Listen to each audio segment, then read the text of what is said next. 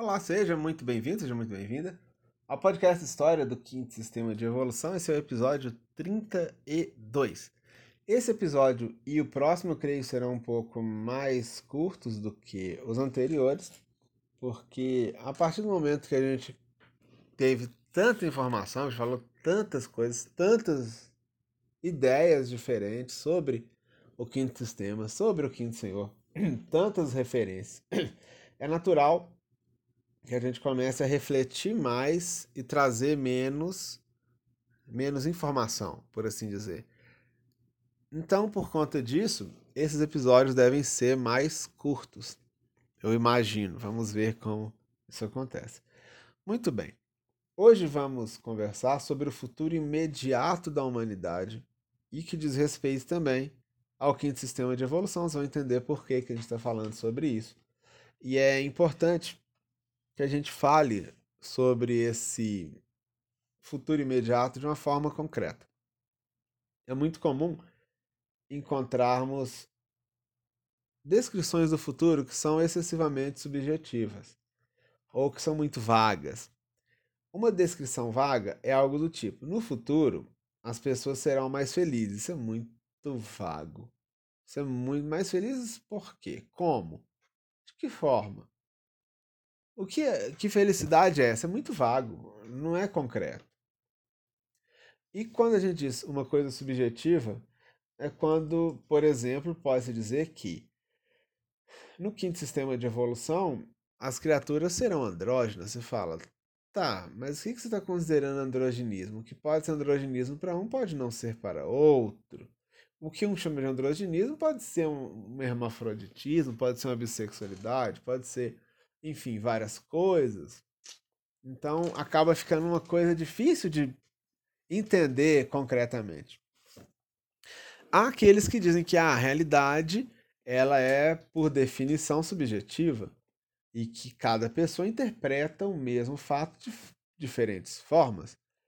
É a base, por exemplo, da psicanálise, sobretudo de raiz lacaniana e que encontra respaldo em muitos filósofos aí para trás, é, sobretudo Kant, até onde eu me lembro dos meus tempos de, de faculdade de psicologia, de, de graduação em psicologia.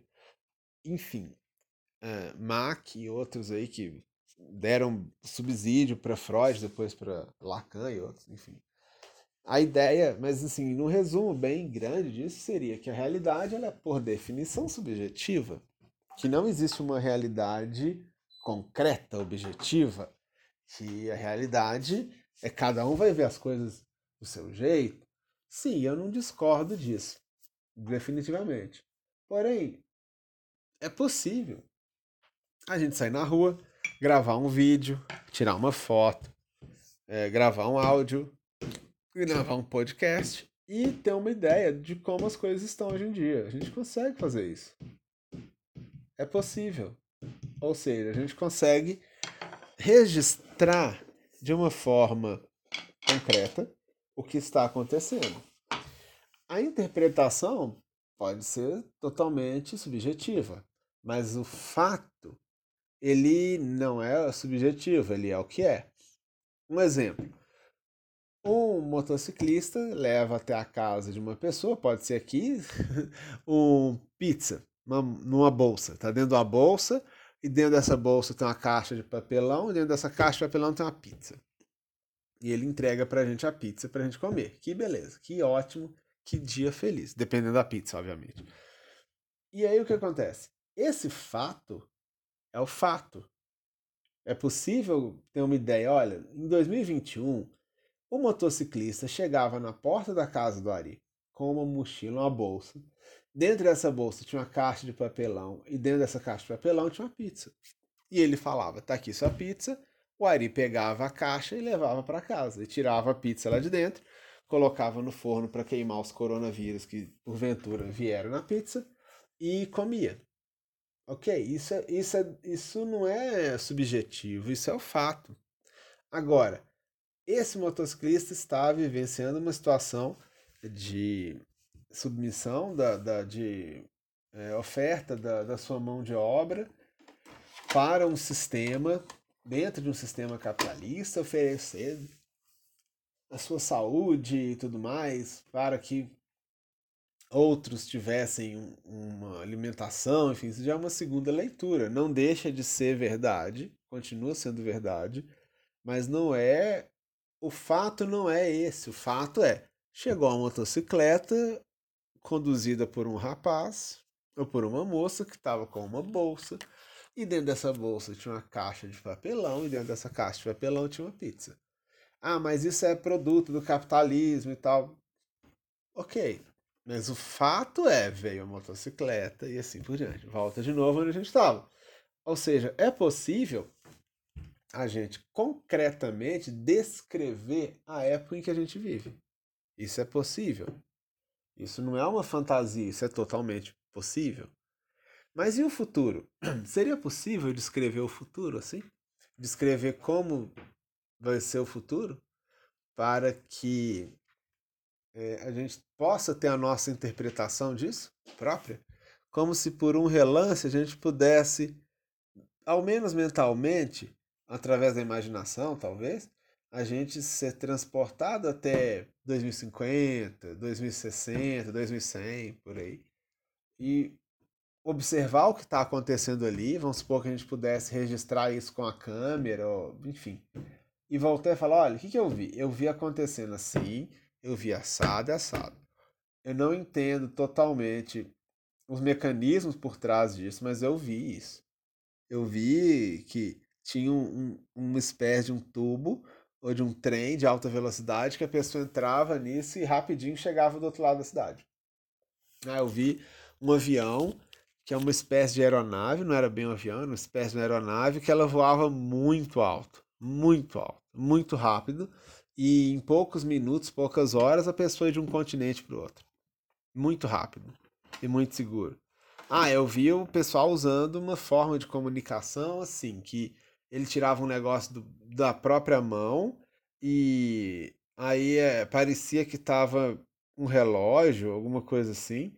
E aí é como se aparecesse um holograma onde ele pudesse, onde ele conversava com o holograma na palma da mão dele e tinha toque, sensibilidade de toque, enfim, uma, ou seja, eu via fazendo isso, a pessoa pode não entender o futuro, falar, cara, isso funciona da seguinte forma, dois pontos. Ela não vai ter essa resposta, mas ela conseguir ir até lá, ter uma visão de como são as coisas, olha, é assim, é assado, é assim, é assado, e voltar.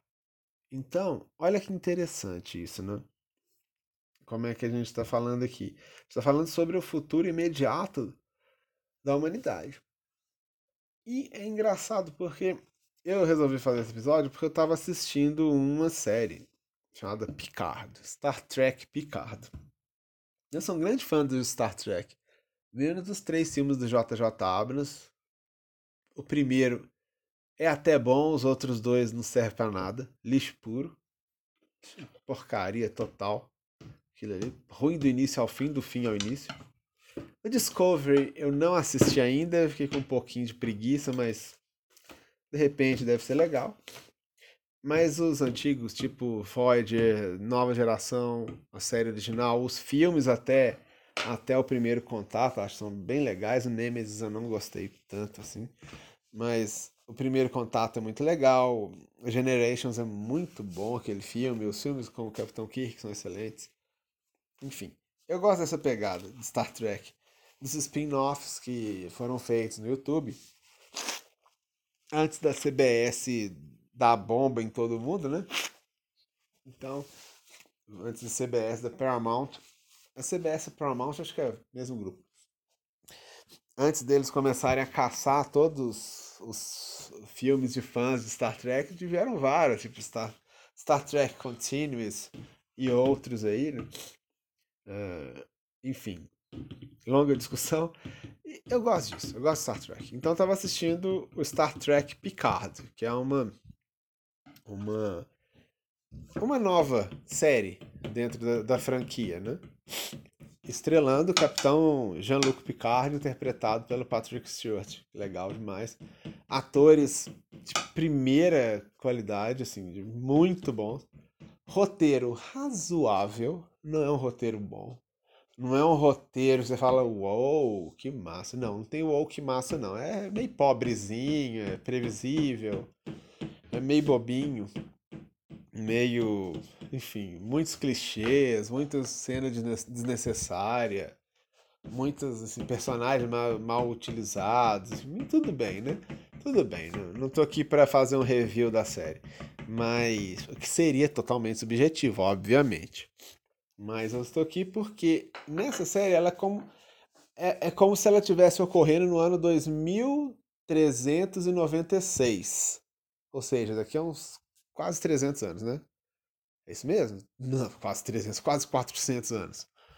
É 300 e pancada, e 370 e poucos anos depois de hoje, né? 370 anos de hoje, muito para o futuro. Então, essa série acontece nessa época. Então é tudo figurado como se alguém tivesse com uma câmera filmando lá, né? Registrando todos os eventos e tal.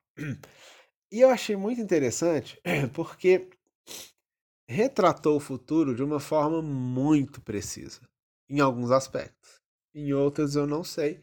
E a gente está aqui justamente para correlacionar isso com a história do quinto sistema. Porque do que a gente está falando aqui? Olha que interessante. O... Nesse futuro, por exemplo, existem espaçonaves. A viagem espacial é uma realidade, como é a viagem de avião hoje em dia. É mais ou menos a mesma ideia, como uma viagem de navio. Então existe um intercâmbio entre os povos alienígenas, existem brigas e, e, e alianças, enfim, tudo quanto existe no mundo hoje em dia, dentro dessa grande metáfora do mundo, né, que é o, o, o, espaço lá da galáxia. Enfim, com várias etnias, né, ou várias raças alienígenas, enfim. Isso, isso aí já é interessante. E isso realmente é o futuro. Não que existam outras espécies em outros planetas. Até onde sabemos, a nossa espécie é única. A nossa humanidade é única. Isso contando, obviamente, a humanidade que existe nos mundos interiores, né? não só da face da Terra. Mas não existiria uma outra humanidade evoluindo atualmente, por exemplo, num planeta orbitando uma outra estrela. A gente. Aquela história, mas é, no filme sempre tem um fundador. É isso, o fundador somos nós. Nós seremos provavelmente os semeadores da humanidade é, no próximo, próximo futuro. Ou seja, nós vamos colocar seres humanos morando em Marte, nas luas de Saturno, nas luas de Júpiter, em planetas numa estrela próxima, tipo Betel, Betelgeuse, esqueci o nome. Enfim, esses planetas, planetas mais afastados, estrelas mais afastadas, assim que a gente desenvolver a habilidade de viajar mais rápido que a luz, o que vai acontecer quando a sociedade humana atingir um determinado ponto de desenvolvimento. Ou seja, não adianta os cientistas ficarem quebrando a cabeça, quebrando a cabeça, dia e noite, noite e dia, qual o foguete mais rápido, como fazer, não vai chegar numa conclusão viável. Ele vai precisar sair do paradigma em que a sociedade atual existe e entrar num outro paradigma diferente. Quando isso acontecer, aí realmente os cientistas vão conseguir meio que intuir qual que é a solução para isso e essa viagem mais rápida que a luz vai começar a acontecer, porque de fato ela não vai ser uma, uma viagem mais rápida que a luz, ela vai ser uma viagem interdimensional, transdimensional, onde a espaçonave ela não é que ela está se movendo, não é que o espaço ao redor dela está movendo, como no modelo do Alcubierre, modelo de warp factor, né, de dobramento, usando a teoria da relatividade, teoria geral. Não é isso. É como se, a, se houvesse uma outra dimensão e a nave ela vai passar por um atalho usando uma outra dimensão. Então, em três dimensões, vamos supor que a distância da Terra à Lua é de x milhões de quilômetros usando uma quarta, quinta, sexta dimensões, transmutando essa nave para essas outras dimensões, é como se essa distância da Terra à Lua fosse mínima, fosse uma coisa de poucos segundos. Então não é que a nave se deslocou, é que a nave desmaterializa onde ela está e rematerializa em outro lugar. E isso é feito através das diferentes dimensões, usando diferentes dimensões. É um método de propulsão dimensional. E você fala, nossa, que troço sofisticado. Pois é, é difícil até pensar matemática para isso, porque isso exigiria um pensamento onde essa matemática surgisse. Então, como a gente não existe nesse pensamento, porque a gente ainda vive nas nossas casas, com as nossas famílias, enfim, desse jeito que a gente vive hoje em dia, né? E esse jeito que a gente vive hoje em dia é um jeito antigo. E esse jeito antigo vai fazer com que a gente tenha recorrentes ideias antigas que a gente fique renovando antigas ideias. A gente pega uma ideia antiga e simplesmente dê a ela um nome novo. Dê a ela uma nova roupagem, mas ainda é a mesma ideia. Não é uma ideia nova, é uma ideia antiga, é, recobrada, né? Re, re, reaproveitada, por assim dizer. Essa é a questão. Então, para que existam sistemas realmente revolucionários, como esse de propulsão transdimensional, é imprescindível que a sociedade onde esses cientistas vão crescer seja uma sociedade diferente da atual. Se for uma sociedade parecida com a que a gente vive, é bem natural que as ideias vão ser parecidas com as nossas. Isso é claro. Então, esse desenvolvimento da sociedade, ele é a base da exploração espacial que vai acontecer ao longo do século XXI e que vai ter uma grande revolução provavelmente mais para o final do século. Uma imensa revolução. Justamente porque até metade do século a sociedade vai ter se transformado o suficiente para que essas ideias revolucionárias apareçam.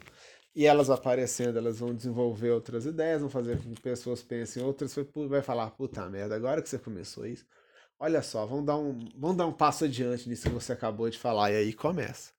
Aí começa. É o famoso inventou a roda, né? O cara inventa a roda, aí o outro fala: Puta merda, que bacana isso que você fez, velho. Vamos fazer um lance um pouco melhor, vamos aprimorar e começa. E aí vai indo, aí vai indo, aí vai indo. Assim as coisas vão acontecendo. Né? É isso que, que, que acontece. Não é isso que, que está acontecendo, é o que vai acontecer. Então, Nesse Star Trek, daqui a 370 anos, quase 400 anos, vou arredondar para 400 para ficar um tempo bem chutado mesmo. Nesse futuro mais distante, né, além da questão da humanidade interplanetária, da humanidade interestelar, mesmo, ou seja, ser uma coisa supernatural, existiam seres humanos, enfim, etc. Existe uma outra coisa que também é parte do futuro, que é a questão da automação.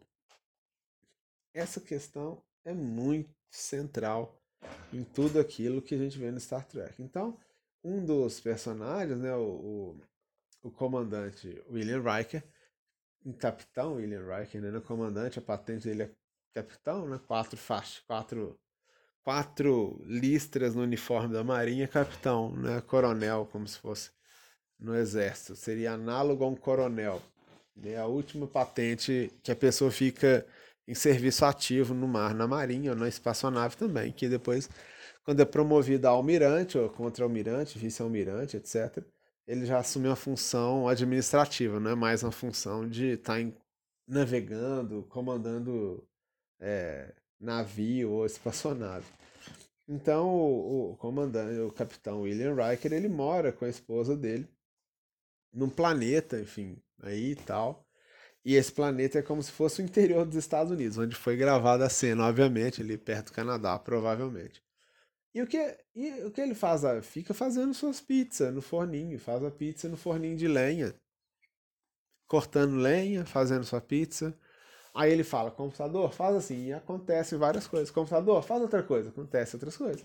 Computador, faz um escudo de invisibilidade em volta dessa casa. Beleza, escudo de invisibilidade. Computador, pesquisa assim assim para mim. Beleza. Teletransporte aqui, teletransporte ali. Aí vai no e fala: Eu não estou usando sintetizador de alimentos, eu estou plantando a minha própria horta. Eu faço questão de colher meu próprio tomate para fazer minha pizza. Eu não quero usar o replicador, porque é uma tecnologia que no Star Trek existe. Onde a pessoa digita um código ou fala com o computador, computador, eu quero uma xícara de café. E o computador materializa instantaneamente uma xícara de café para a pessoa tomar. E isso não é visto como mágica, como uma coisa mágica, transcendental. Hoje em dia, engraçado, hoje em dia, se essa tecnologia existisse, não ia ser vista como mágica, ia ser vista como uma coisa assim. Ah, que legal, gente. Nossa, o oh, replicador ia falar, oh, faz uma cerveja para mim agora. Eu vou tomar minha cerveja, entendeu? A gente não ia ver isso como mágico. Olha que interessante. Agora pensa uma tecnologia dessa lá em 1400, 1500, na época das caravelas. Meu Deus, imagina algo que materializa na frente da pessoa o que ela pede. Puta merda, velho. Imagina os pedidos que aqueles rei toscos iam fazer na máquina, né? Ia ser uma coisa mística, magia e etc. E ocultista, e nomes aí em latim e hebraico, e falando em línguas e um monte de coisa esquisita.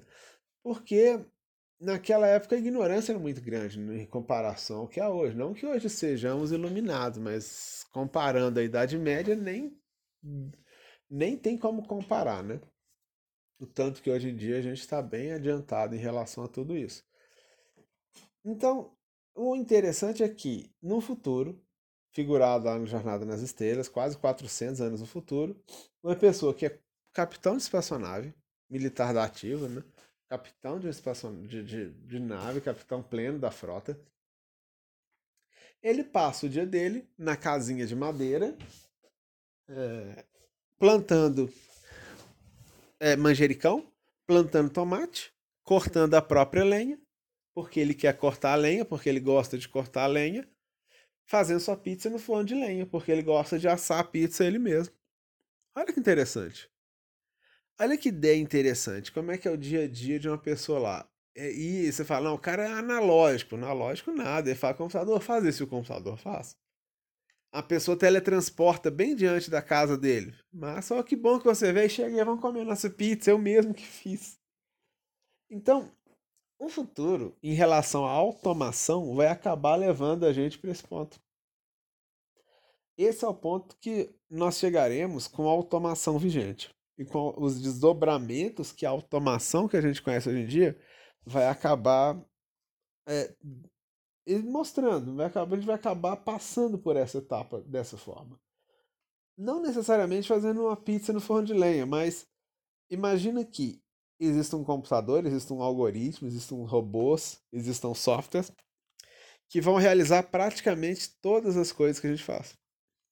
Praticamente todas. Tudo que depende de repetição, de planejamento, de identificação de padrões, o robô, o computador vai fazer muito melhor que a gente. Coisas que dependem de, de, por exemplo, um diagnóstico médico. Exame X, exame Y, exame Z, análise clínica, análise disso, análise daquilo, histórico do paciente, é, genotipagem, etc.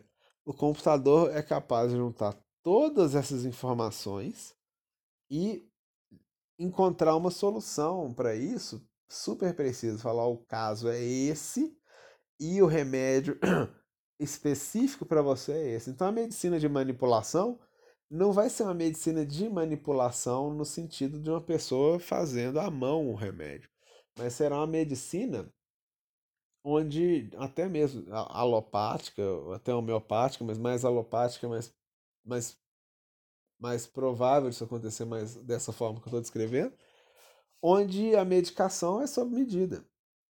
Isso que a gente tem visto nesse combate à, Covid, que o pessoal da Pfizer fez, é uma coisa extraordinária, extraordinária, para dizer o mínimo.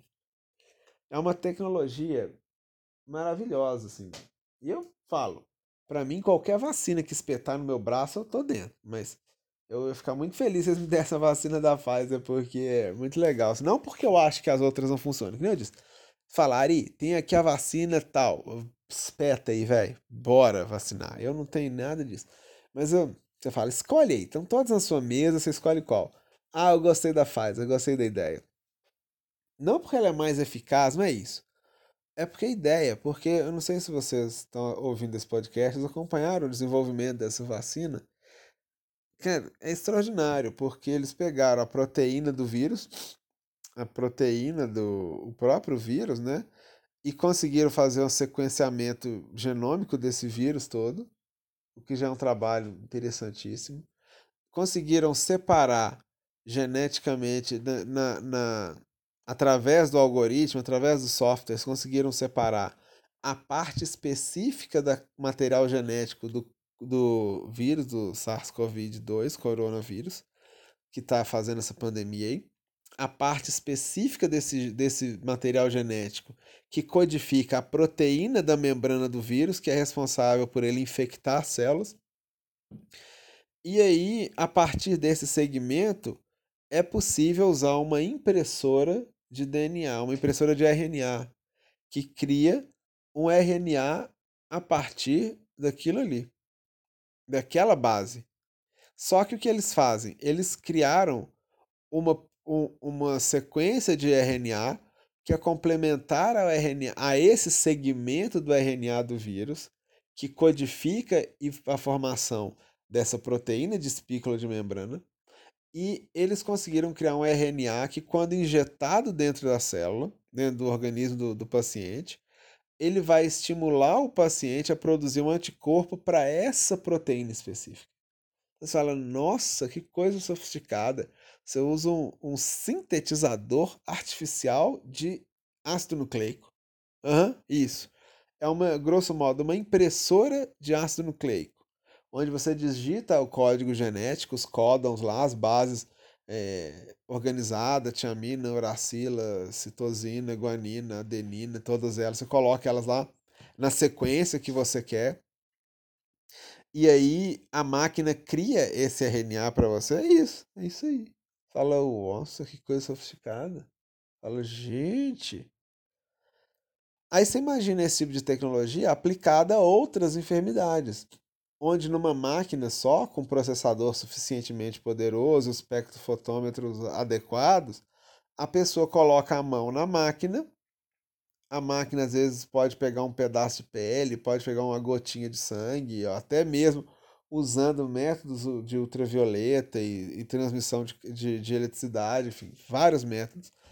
E a, a máquina consegue realizar um, um, um processamento desse tipo e aí, a partir de vários desses processamentos que a máquina realiza automaticamente, ela vai chegar, no, vai chegar num quadro clínico, olha, o quadro que você tem é assim assado, o tratamento que a literatura mostra é essa outra, e ela talvez já sintetize ali, já misture ali os ingredientes de um comprimido específico para você.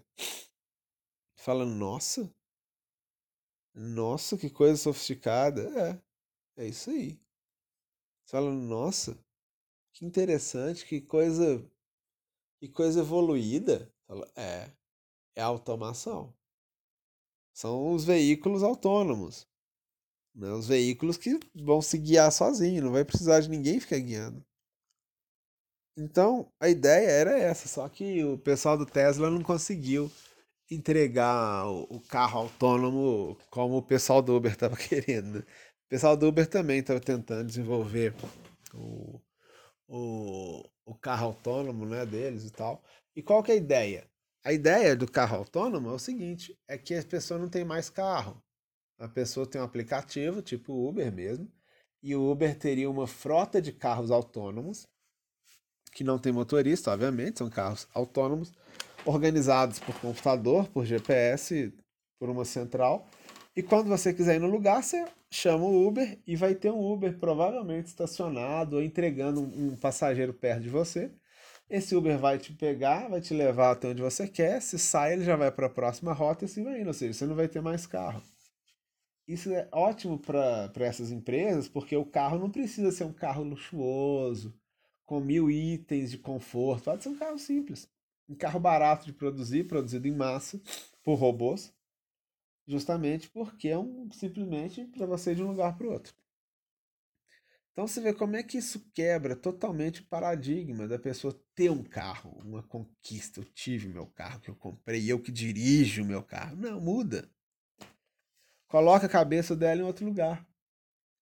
Então, as tecnologias que a gente tem visto, que tem surgido de automação, elas vão tirar a, a mão da, das pessoas de verdade, vão tirar mesmo. As pessoas não vão mais fazer as coisas que elas fazem. A maioria, dizem que 80 e tantos por cento das, das ocupações profissionais vão desaparecer ao longo do século, vão sumir. E elas incluem um monte de, de, de coisas, por exemplo, desenvolvimento de, por exemplo, gestão de recursos humanos, por exemplo, gestão de, de, de empresas, por exemplo, estratégia de, de estratégia comercial, por exemplo, diagnóstico médico, medicina, por exemplo, é, processamento de processos. São coisas que já têm acontecido. Por exemplo, desenvolvimento de tecnologias de engenharia, de cálculo, enfim. Existe muita coisa, existe uma existem máquinas que conseguem produzir para elas mesmas as peças que elas têm faltado. Está quebrada uma peça, ela para, ela produz a peça para ela mesma e coloca de volta. Isso não é ficção, isso é realidade. É muito curioso isso, né? Como é que essas coisas vão, vão fazendo. Então, a gente pensa, o que, é que vai sobrar para uma pessoa fazer no futuro, 2100, 2050, 2030, 2040, ela não vai ter carro para dirigir, talvez. Não vai ter o emprego dela. Não vai ter um trabalho, vai, vai ficar meio por conta dela. E aí vem aquela questão do futuro imediato. Provavelmente haverá uma espécie de uma ajuda, uma ajuda, um auxílio chamado renda básica universal no mundo. Isso já é uma realidade, já foi testado com bastante sucesso em vários lugares, lá na Europa, em vários países. Se eu, não me, eu não sei se na Coreia do Sul tem isso, mas lá na Europa com certeza teve. E a ideia é simples. O governo, ele fornece às pessoas uma renda razoável. No caso da Europa, lá do estudo piloto, foi cerca de acho que 1.500 euros por mês para todas as pessoas, seja rica, pobre, trabalhando, desempregado, seja uma pessoa, homem, mulher, etc. Passou 18 anos, vai ter seu, sua renda básica. E com essa renda básica, você faz o que você bem entender com ela. Se você quiser arrumar um outro emprego e, e, e um emprego e, e, ganhar, sei lá, 100 mil euros, você vai continuar ganhando seus 1.500 da renda básica. Se você quiser ficar de braço cruzado vendo o tempo passar, você vai receber a sua renda básica e ficar de braço cruzado, sem problema. É uma renda para a pessoa não cair na linha da pobreza e virar miserável, como a gente tem visto aos montes no Brasil, infelizmente, desde o governo Temer para cá. Desde que, que demônio, que maldito começou isso aí. Apesar de que a gente fica em dúvida, né? Quem é mais maldito? Ou que comete o crime ou que coloca todas as condições para que ele cometesse o crime? Boa pergunta, né? Se ele não tivesse sido indicado para vice-presidência, talvez a gente não tivesse chegado no fundo do poço que a gente chegou. Mas enfim, outra discussão. Então, no futuro imediato, uma das coisas que a gente vai. Uma das coisas que a gente vai ver acontecer é justamente isso as pessoas vão começar a ter muito tempo para elas mesmas, para as coisas que elas quiserem. Muito tempo. Porque ao invés da pessoa ficar o dia inteiro digitando, digitando, digitando, digitando, o dia inteiro, respondendo, fazendo telefonema, ligando, etc., fazendo cirurgia, etc., vai ter um robô, vai ter um algoritmo, vai ter um computador que faz isso rapidamente e mais eficiente. E 24 horas por dia, sem cansar, é, um, é uma máquina e aí o que, que sobra para a pessoa? Sobra fazer o que ela quiser. Ah, eu quero fazer uma pizza no forno de lenha. Legal. Mas vamos fazer uma pizza no forno de lenha. E a gente pensa, poxa, que interessante.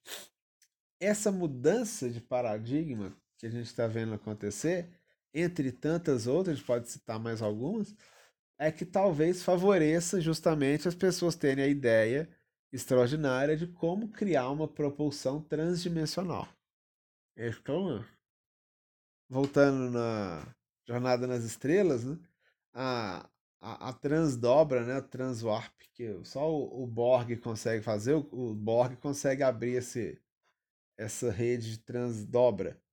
É, é a propulsão de fato interestelar é a transdobra, é transdimensional. Essa é a ideia. É um lance bem complexo, né? Porque quando muda de dimensão, muda a forma, muda totalmente a configuração, muda como se expandisse, como se ficasse maior, né? como se saísse da, da, de onde estava. Então, quando muda a dimensão, é como se tivesse numa outra configuração. É como se a pessoa estivesse deitada e de repente ela está em pé. Quando ela está em pé, o que estava no alto do armário está mais perto dela do que quando ela estava deitada. Então, ao invés dela tentar levitar e ficar levitando, deitado, e por levitação, com o corpo deitado, ela tentar chegar no alto, no armário, deitado, levitando, ela simplesmente fica de pé. E pelo simples fato dela ficar de pé, o alto do armário fica mais perto da mão dela do que quando ela estava deitada no chão. E aí ela consegue agarrar as coisas que ela quer e volta para o chão. Então, esse processo é o processo análogo a essa propulsão transdimensional que ainda vai acontecer aí. É, é isso que vai fazer com que as coisas andem. Né? Não as tecnologias que a gente está vendo o pessoal fazer hoje, elas não vão trazer tanto resultado nesse sentido. Mas as transformações pelas quais a sociedade humana tenha passado é que vão permitir que essas coisas aconteçam. É exatamente isso. E aí a gente fica pensando, em relação ao quinto sistema de evolução, como essas coisas se relacionam ao quinto sistema de evolução? Isso é uma coisa para a gente ficar pensando. Por quê? O futuro imediato é o próprio quinto sistema de evolução. A gente já viu diversas evidências de que o que a gente vive hoje em dia é definitivamente influência direta de um quinto senhor, de um quinto sistema. A gente pensa que interessante como que esse quinto sistema se relaciona a isso. Será que esse estado de consciência do quinto sistema seria justamente esse? Seria que esse, será que esse jeito de pensar, onde essas tarefas cansativas, repetitivas, desgastantes, coisas que gastam nossa energia, e mas não usam o nosso talento, não usam o que a gente tem de melhor, mas são tarefas necessárias, né? Será que a, o abandono disso a favor de coisas mais inteligentes, de uso mais inteligente, mais sofisticado do nosso tempo, seria justamente o estado de consciência do quinto sistema de evolução? Boa pergunta. Porque com esse tanto de automação, como eu disse, não vai existir mais os trabalhos que a gente conhece. Vão desaparecer. Nos Estados Unidos, até onde eu eu lembro de ter lido, parece que uma parte dos processos penais lá são têm sido têm sido é, desembargados, por assim dizer, têm sido despachados, estão sendo analisados por algoritmos. Vários processos. O, o algoritmo, o computador, ele lê o processo e dá um. Ah, esse processo vai ter que ir para julgamento, sim. Ah, esse aqui não precisa de julgamento, não. Esse aqui já teve um caso, tal, tal lugar, tal época, que tem um precedente. Então parece que os processos lá, algum, pelo não sei se em todos os lugares, foi um estudo piloto, mas o, o caso era o seguinte: entrava o processo e o computador rapidamente entregava para um juiz ou para, sei lá, autoridade que fosse, analisar se o julgamento realizado foi certo. Em questão, às vezes, de segundos. Penso, nossa, Existem é, tecnologias de reconhecimento de voz, de fala, que você conversa com a tecnologia. Olá, boa noite, como posso ajudar? Ah, sim, eu estou precisando consertar o meu computador. Claro, entendi. O que está acontecendo no seu computador? Ah, ele está acendendo. Você tentou assim, assado? Não, não tentei. Então tenta aí. Você conversa. Então o, o call center automatizado do século XXI não é um call center de para informações sobre defeitos do computador, digite 1. Olá! Para continuar, diga prossiga. Não, não, é um, um algoritmo com reconhecimento de fala avançado, onde conversa, você conversa com o computador. E o computador tem uma inteligência artificial também, onde ela elabora as respostas para você. Não é resposta automática, são respostas elaboradas. É o que acontece com a Siri na Apple, é o que acontece com a Cortana do Windows e é, com o OK Google no Google, né? Essa é a ideia. Assistente do Google. Então, um algoritmo desse, um sistema desse, consegue atender simultaneamente centenas de ligações. E as pessoas não vão precisar ficar sentado o dia inteiro com o foninho. Boa noite, aqui é do banco, como eu posso ajudá-lo? O que aconteceu? Não, não. Se a pessoa não vai gastar o tempo de vida dela sentado numa cadeira fazendo o trabalho dela, ora, ela vai ter um tempo para ela aí, bem grande. Caso ela tenha, esteja recebendo, logicamente, alguma renda para manter isso tudo funcionando. Né? Daí aí que entra a renda universal, a renda básica universal. E aí vamos pensar nesse cenário: as pessoas com muito tempo para pensar na vida, investindo nas coisas que elas gostam de fazer, gastando o tempo delas com o que elas gostam de fazer, com as máquinas, fazendo coisas que não são de seres humanos, porque elas acabam fazendo o que é essencialmente humano, né? Que é refletir. Os seres do mundo animal não, não têm a menor reflexão sobre as coisas. Eles fazem e fazem. Eles não ficam refletindo. O cachorro não fica refletindo. Poxa vida, será que eu fiz bem em latir para o outro cachorro? Não tem reflexão. Latiu porque latiu, é isso aí. Se o outro der uma mordida nele, ele vai ficar com medo e vai ficar com medo. E ponto. Ele vai falar: Meu Deus, será que eu lati alto demais e ofendi o outro cãozinho? E o outro cãozinho me mordeu. Isso é coisa de ser humano. Nós, seres humanos, é que ficamos refletindo sobre as coisas. O animal não tem reflexão nenhuma sobre as coisas. Então, vem a questão, né? Será que esse todo esse progresso, todo esse desenvolvimento que vai acontecer, que já está acontecendo, se ele já não seria o início desse quinto sistema de evolução, já não seria um, um, um primórdio de um estado de consciência de um quinto sistema de evolução. Porque caso seja de fato isso, a gente pensa, poxa, então quer dizer que as pessoas que estão buscando isso, e há uma tendência das pessoas em buscarem isso, buscar alguma atividade que, que represente melhor a sua, a sua, o seu tempo, represente melhor as suas vocações, né? Será que isso já não seria uma vivência do quinto sistema de evolução? Boa pergunta. Boa pergunta. Né? Por isso a gente fala sobre o futuro imediato. Esse futuro próximo. Que possivelmente vai incluir isso que a gente está dizendo. Pessoas que, por exemplo, passam o tempo delas fazendo as coisas que elas gostam. Eu penso, poxa, será que isso já não é o próprio quinto sistema? Interessante.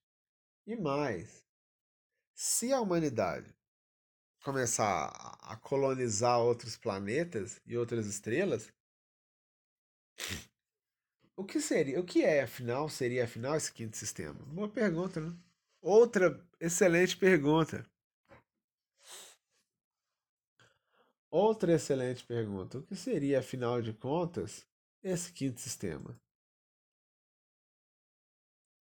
Será que seria um outro sistema solar? Ou seria um outro modo de ver as coisas? Boa pergunta também. Boa pergunta também. Também é uma coisa interessante para se pensar. Também, também faz refletir bastante, né? esse quinto sistema, o que, o que seria isso? Será que é chamado Senhor do quinto universo? Será que é um universo paralelo? Será que, do ponto de vista das três dimensões, seria a humanidade dispersa ao longo de vários sistemas solares? A humanidade colonizando, desenvolvendo-se em diferentes sistemas solares? Será que esse é o seria o famoso quinto sistema? Será que esse é o quinto sistema ou será que o quinto sistema é um sistema solar? São boas perguntas, sabe? boas perguntas que a gente não tem ainda uma resposta é, definitiva em relação a elas. Mas, por outro lado, por outro lado, são coisas para a gente considerar, né? Para a gente pensar, poxa, até que faz um certo sentido, sabe? Aquela história de até que faz um certo sentido. Pois é, né? esse estado de consciência aí do quinto sistema de evolução, o futuro imediato. Da, o futuro imediato da humanidade. Interessante isso. Né? Esse, esse inevitável, por assim dizer. Né? São coisas aí para a gente pensar bastante. Bom, como eu disse, é isso, pessoal. Espero que tenham gostado desse episódio. Nos vemos em breve. Um forte abraço. Até lá.